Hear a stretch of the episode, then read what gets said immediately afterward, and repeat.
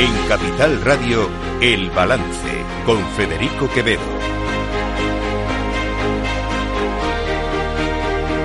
Señoras y señores, buenas noches, bienvenidos este jueves 21 de septiembre de 2023.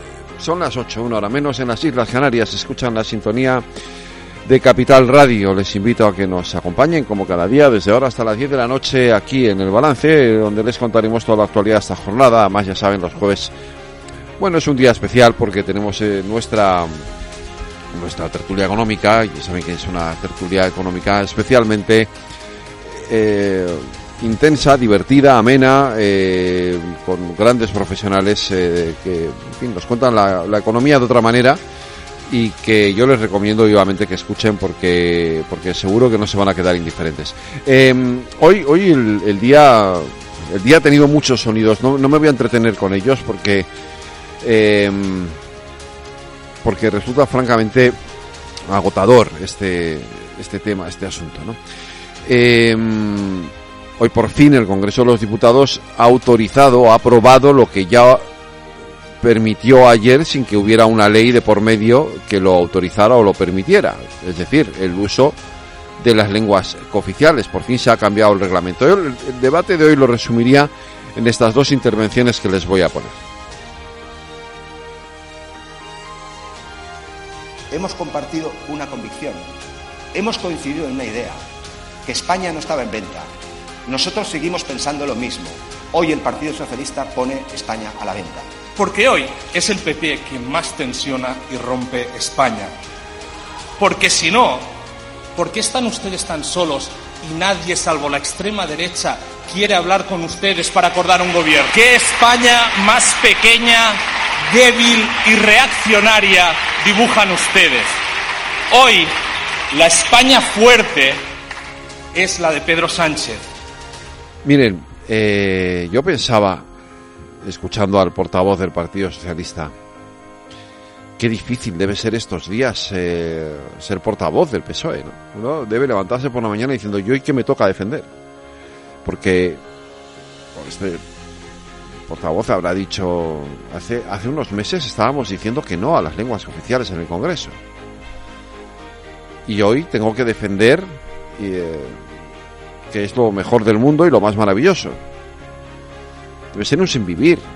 Tienen que estar eh, agotando eh, en las farmacias las reservas del Lexatín, porque si antes ayer estábamos en contra de la amnistía, hoy estamos completamente a favor. Si hace unos meses la secesión era un, del, un delito eh, perfectamente eh,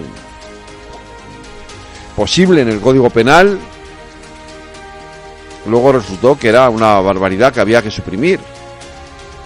Si hasta hace cuatro días Pedro Sánchez decía que iba a traer prácticamente esposado de pies y manos a Carles Puigdemont y a llevarlo ante la justicia española, hoy toca decir que no, que esto es un, un exceso jurídico para resolver un conflicto político. Si hace nada eh, decíamos que de autodeterminación, por supuesto, ni hablar, ya veremos lo que ocurre de aquí a unos meses cuando Junts per Catalunya, es decir, cuando esos siete diputados que son los que mandan en España a las órdenes de Carles Puigdemont, nos digan que si no hay referéndum de autodeterminación se cae el gobierno de Pedro Sánchez. Pero aquí el problema no son los debates en sí. Ojalá hubiera debates, pues por más que no hay debates. Ojalá hubiera diálogo, el problema es que no hay diálogo.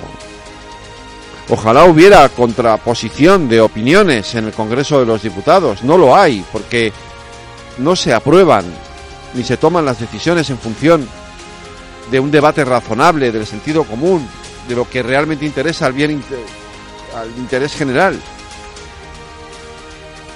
Se hacen las cosas porque es lo que quiere Carles Puigdemont, que es quien este, en estos momentos gobierna en España. Seamos serios. Entonces, cuando Borja Semper le dice a Pedro Sánchez que ha vendido España, hombre, quizás sea exagerado, pero la realidad, lo cierto, el hecho, comprobable además, es que todo lo que está pasando en estos momentos en España tiene que ver con esa necesidad que tiene Pedro Sánchez de llegar a un acuerdo, de cerrar un acuerdo con Junts per Cataluña para poder sacar adelante su investidura. Y da igual el precio. Y cuando hablamos de precio, hablamos de una transacción comercial. Esto es una radio económica, algo sabrán ustedes de esto, ¿no? Estamos hablando de transacciones comerciales. ¿Cuánto vale? ¿Cuánto vale el apoyo de Puigdemont? ¿450.000 millones de euros, que es lo que dice ahora Cataluña que le debe el Estado español?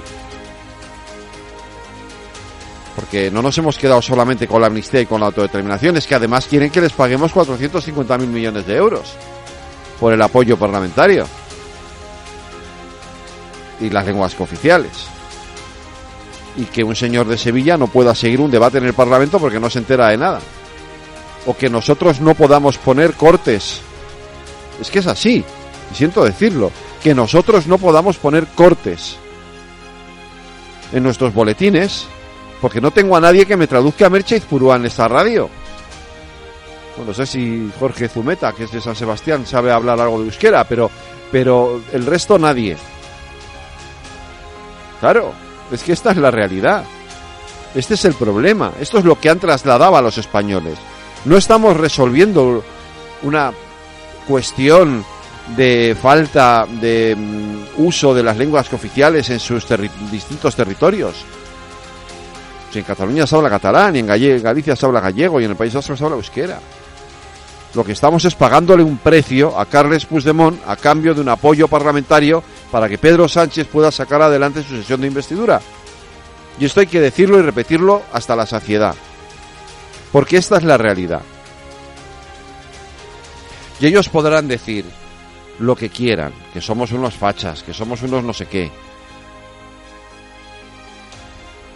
Pero todo lo que habíamos aprendido en 40 años de democracia, todo lo que habíamos aprendido en 40 años de democracia, todos los acuerdos a los que habían llegado los principales partidos políticos con respecto a la unidad del Estado, con respecto al Código Penal, con respecto a la Constitución, con respecto a las leyes de amnistía, etcétera, etcétera, etcétera, todo eso ha quedado aparcado porque el precio que ha pedido Puigdemont es ese, que todo eso se aparque.